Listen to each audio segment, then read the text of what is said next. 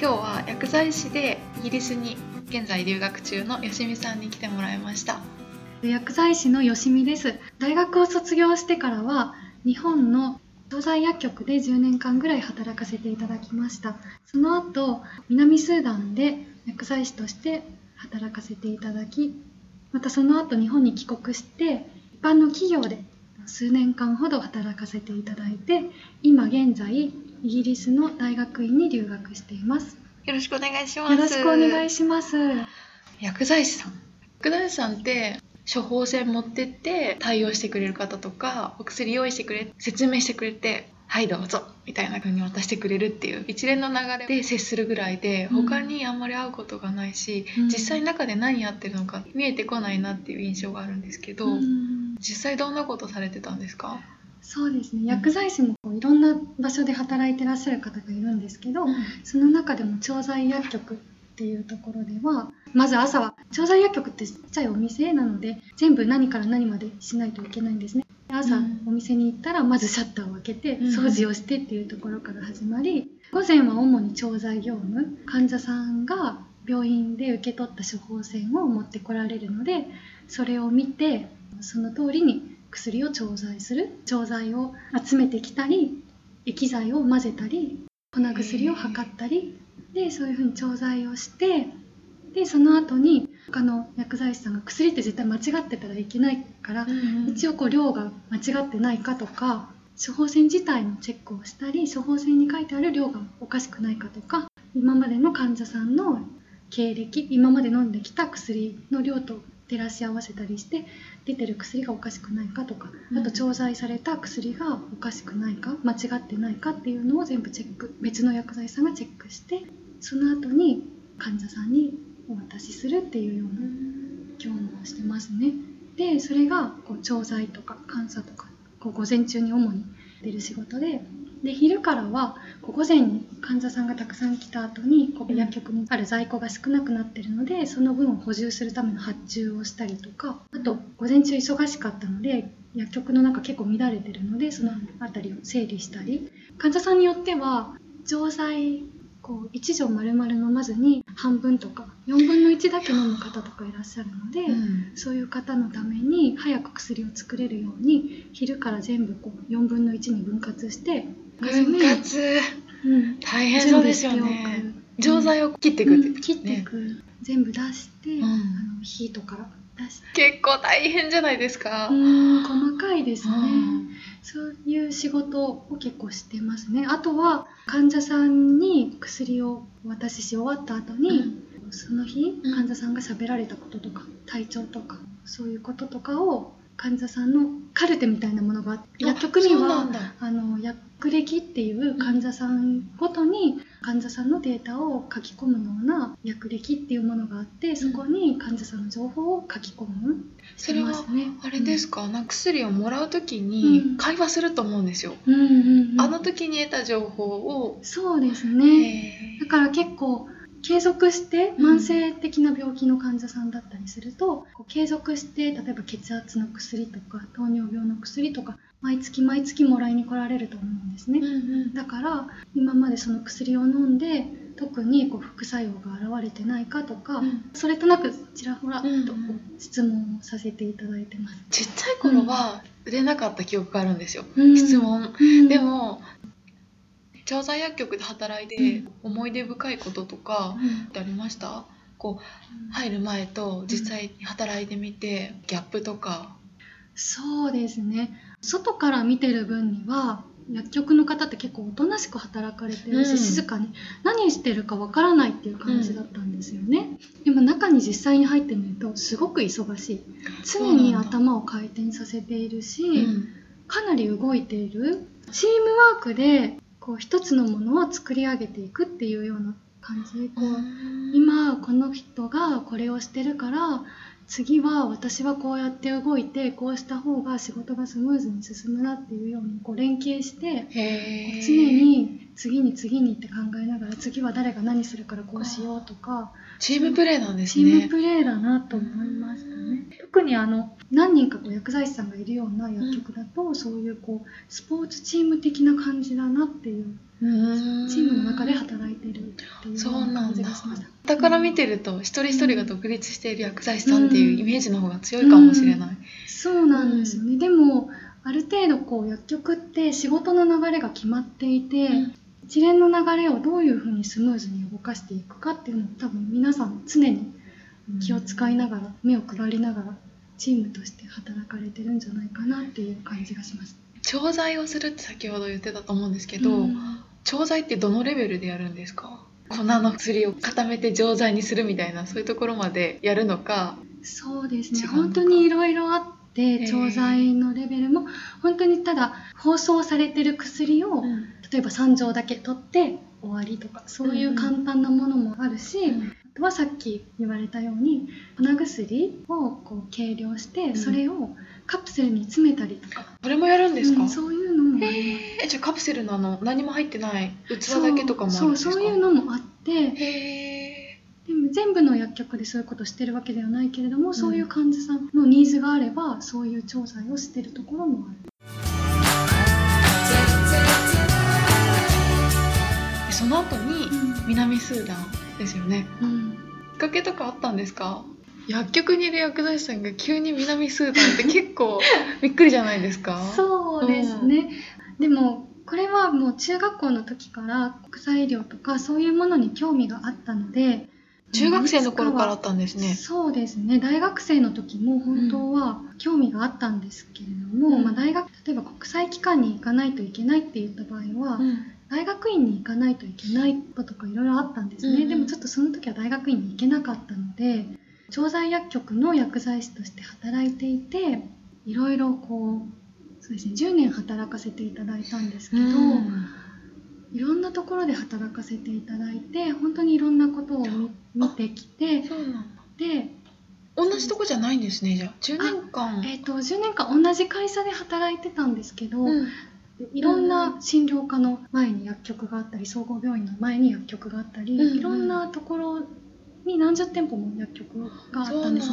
なので転勤させていただいたりあと管理薬剤師もさせていただいてた時期もあったり。管理薬剤師っはい。ていうのがあるんですか？そうですね。薬剤師って薬剤師だけじゃなくてなんかうんよく栄養士さんとかはうん。管理栄養士さんと栄養士さんがいるのはなんとなくわかるんですけど、はい。はい。一応管理薬剤師っていうのが薬局の中に1名さ必ずいないといけないんですよね。あそうなんですか、うん。何か違いがあるんですか、うん、そうですね。一応薬局の責任者っていう感じでうん。何かあったらその人のところになんか連絡が来ますね責任者として。へえ責任もあるところをやってたんですうね、ん。そうですね。何かトラブルがあった時とかうんうん。そういう時に対応したりとかあと外部の機関の方とお話をさせていただいたりとか。うーん。あとそうですね。本当そうしたらいろんな経験されたんですね10年間で。うん。そうですね。それで、もうそこの会社で本当にいろんなことさせていただいたので結構こう自分の中ではもう学べることはできるだけ学ぼうってすごい思ってたので、うんうん。これはおこがましいかもしれないんですけど、うんうん。結構やりきった自分の中でもう精一杯やったっていう気持ちがその時出てきたのとで今までやりたかったとうん。国際協力に関係するこう仕事にたまたまこう行かせていただける機会ができたので、うん。これはもうぜひやるべきだと思って、で南スーダンですよね、はい、どうでした？行ってみて。そうですね。それまでもいろんな途上国に一人で行ったりしたことがあったので、そうだったバックパッカーですか？少し短い旅であったりとか、うん少しだけこう、うん滞在したりとかちょっといろいろ。ちょっといろいろ。いろいろ？で、うん。あえて使わないでおきます。でなんかそういうのがあったので全然大丈夫かなって思ってたんですね、うんうん。あの南スーダンに行っても全然馴染んで普通にすぐ働けるかなって思ってたんですけどやっぱりこうかなり他の途上国とはかなり違う。本当に本当に貧しい国なんだなっていうかこういろんなことが整ってないんだなっていう衝撃を受けましたね最初。これちなみにいつ行ったんですか？これは2014年の1月ですね。実際に向こうではどんなことしてたんですか？向こうでは薬局、えー、と大きな薬局の倉庫があるんですけど、うん。そこで薬の管理とか、うん。あとそこで働かれる方のシフトを作ったりとか、いろいろ仕事の管理をしたりとかっていうようなことをさせていただきました。日本でやってた仕事を本当に向こうでやるみたいなイメージに近いんですかね。そうですね。ただ、えっと、日本の調剤薬局と比べるとかなり違う。もし日本の薬局で働いてた場合って、うん。例えば管理薬剤師の人であっても一緒にチームとして働くことが結構あるんですよね、さっき言ってたみたいな。他の薬剤師さんと一緒に、他の薬剤師さんの仕事を一緒にしていたりとか。でもそうですね。どちらかというと私がしていた医療活動ではこうマネージメントの方を求められるっていう色合いが強くって一緒に同じ業務をするっていうよりもどちらかというとマネージメント業務に重きを置いてほしいっていう重きを置いてるっていうような感じでしたね。そのあたりが結構違うこととあとこう日本の調剤薬局ではうん日々薬を注文すれば日々薬が入ってくるんですね。うん。だからそんなに在庫を抱えてなくても倉庫がちっちゃくても大丈夫なんですけど、うん。途上国だと毎日薬を発注しても届けてもらえるわけじゃないので、うん。半年分うん。倉庫に蓄えておかないといけないんですね、半う年。ん、だから日本の薬局と比べるとかなり規模が違う、うん。その南スーダンの薬局というと薬局というよりは倉庫ですかねもう物流倉庫みたいな感じに、うんうん。うんなっちゃいますねへ物流え。薬の物流倉庫で働いているっていう感じ薬の物流倉庫ってすごい衛生状態綺麗なのを求められたりします？そうですね。やっぱりある程度薬とか医療用品なので綺麗に保てるように、うん。うん、努力。冷蔵庫とかも？努力。そうですね。そうですね。そうなんだ。はい。うん。マネージメントってさっき言ってたのは、うん。現地の人をマネージメントするんですか？それとも一緒に行ったうんうん。薬剤師さんとかの医療系のスタッフをマネージメントするんですか？えっと現地の方ですね、うん。とかあとあの私が行ったところでは薬局から病院の各病棟に薬を毎週引き渡す、えっと、配給する、なんなんて言うんだろう。オーダーが来たらその薬を各病棟に受け渡すっていうようなことをしてたんですけど、そのスケジューリングをしたりとか、そういうのも。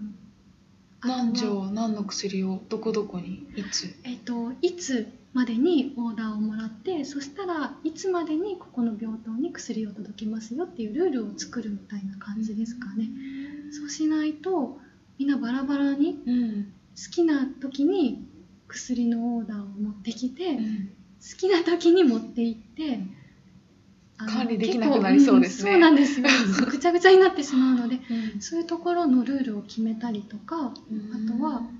薬を注文する時にうん。誰が責任を持ってサインをしてうん。カウン薬のカウントをしてとかそういうのを決めたりとか、本当にシステム作りみたいな感じですね。そうですね、マネジメントしてた時うに、んとマネジメントする管理する立場にあったじゃないですか、うん。マネージャーってうん結構立場として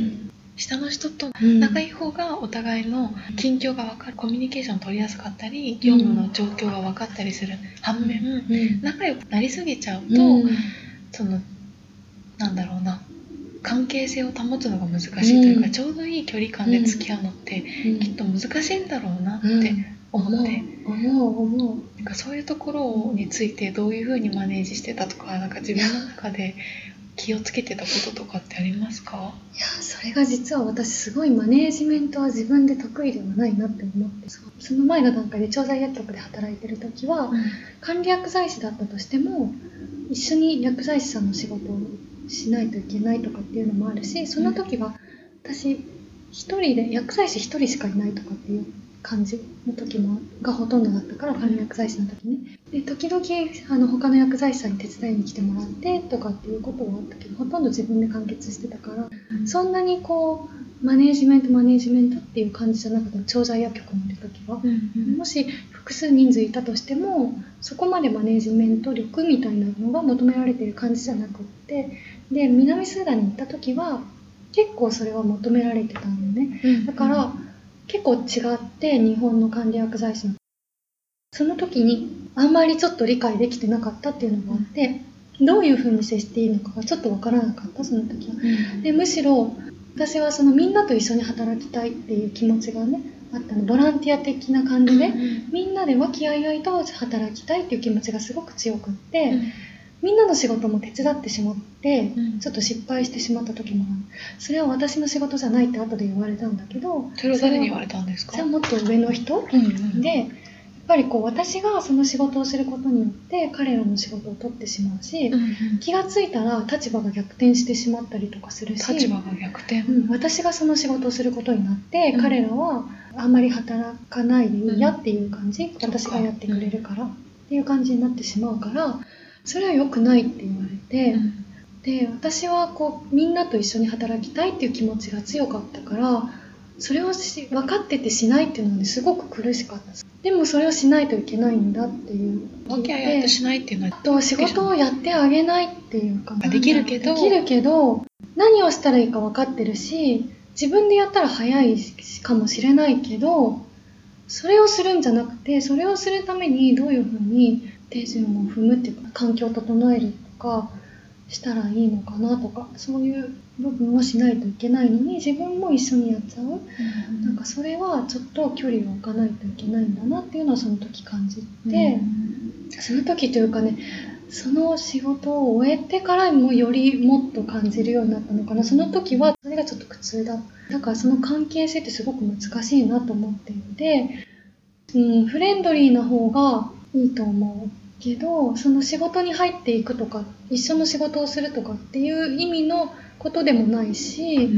毎日話を聞いてあげるとかそういう面でフレンドリーに接して仕事は別って分けてっていう風にしたらよかったのかなって思う。あなんかオフとオフの時間をはっきり分けるみたいなイメージですか、なんだろう業務はしっかり分ける彼ら現地の方がされる仕事と、うん。自分がする仕事は明確に分けてでも何か仕事で困ってることがないかとか意見を聞いたりとかどういう風にしたらもっと彼らが働きやすいかとかうんを一緒に話したりとかそういう風なコミュニケーションを取ることによってもっと仲良くすればよかったのかなって今ねちょっと、あ今というかもうなんとなく思っていて。ちなみうに、ん公平性みたいな点においてはうんどう思いますっていうのも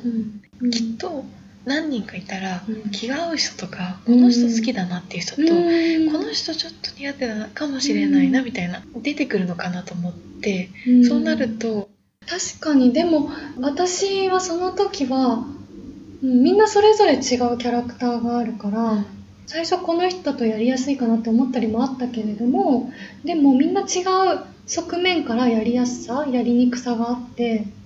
それぞれ意外と平等にできた。ち、うん、それぞれ違う面でいろいろあるから、うん。いいとこも悪いとこもねそれを考えると多子引き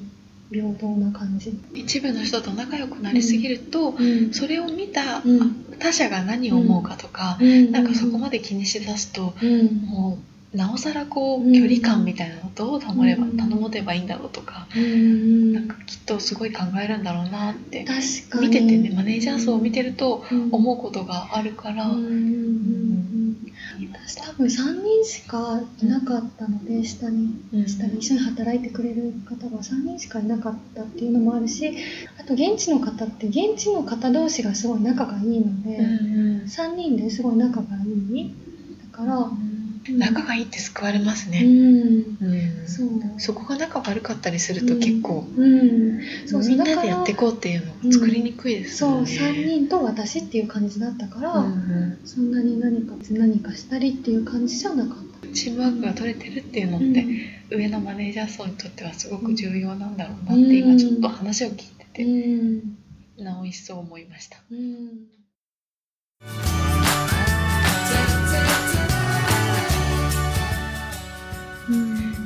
ってたんですか？と半年間。半年間、うん。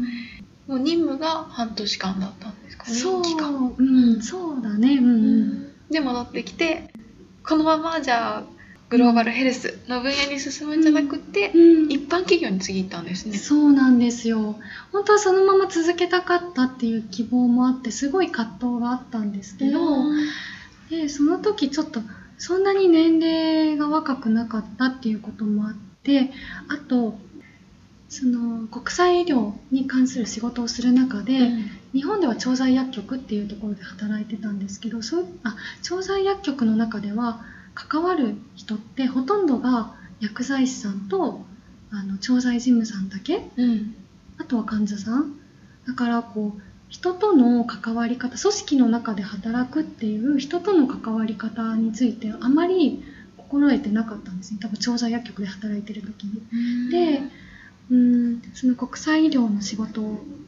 をさせていただいた時にもっといろんな方が身近にあの一緒に働かれていて例えばこうアドミンの方とかロジスティックの方とか、これ全部うん。現地の方とか日本人とかなんですか、それとも国際色豊か国際色豊かな、もう本当にいろんな職種の方と一緒に働くっていうようなことをさせていただいてうん。なんですかね。そういう面での経験不足をすごい感じたりとか、うん。あとは自分の知識がすごくこう狭い偏ったものだなっていうこう一般的なこと一般的な社会常識とかあんまり知らないっていうことに改めて気づかされ多分自分の性格として何でも知りたいっていううんなんか部分が結構大きくって、そういうのも関係して私は何も知らないというか一般的な知識が何もないなっていうふうにその時感じてしまったのもあるかもしれないですね。うん自分の中でそれが結構印象深かったんですかねそうですね。で、そうですね。あとはこう周りの友人を見ている時にも、うん一般の社会で働いてる方と私ちょっとこう違うかなっていうふうに思った部分もあってあとは薬剤師としてそれまでは臨床で働いてきたんですけど海外にも関わるような仕事で、うん専門的な知識を身につけたいなというふうな希望もあったので、うん。薬事に関する仕事をしたいなっていうふうに。薬事って何ですか？と医薬品や医療機器うん。に関する法律があるんですけど、それに関係するような仕事をする。例えばなんかこう医薬品の開発をした時に、国に医薬品の申請をするとかいろいろんな仕事があるんですけど、そっか法律に関わる仕事ではないですもんね。調剤薬局での仕事って。そうですね。海外でこの先働いていくためのこう土台となる知識としてこう広げていきたいなみたいな思いが強かったんです専かね。門的なもうちょっと専門的なうん知識うんを身につけたいなと思って医療に関係して海外とも関わって働いていけるようなきっかけになれるようなきっかけが作れるような知識を持ちたいなと思ったのもあって一般企業で働こうと思いましたね。でそのタイミングで決めたのはやはり年齢が企業って未経験だとうん年齢が上がってくると入るのが難しくなるんですね。でうん。薬事の仕事っていうのは特に年齢が上がるほどつくのが難しくなるかもしれないっていうことを思ったので、うん。その時に、はい、動こうと思って決めました。薬剤師さんのキャリアパスみたいなの私あんまりわかんないんですけど、うん。一旦うん。薬事の仕事とかそのき民間企業とかで働いて、うん。でグローバルヘルスとか海外と関わる仕事っていうようなステップアップの流れがあるんです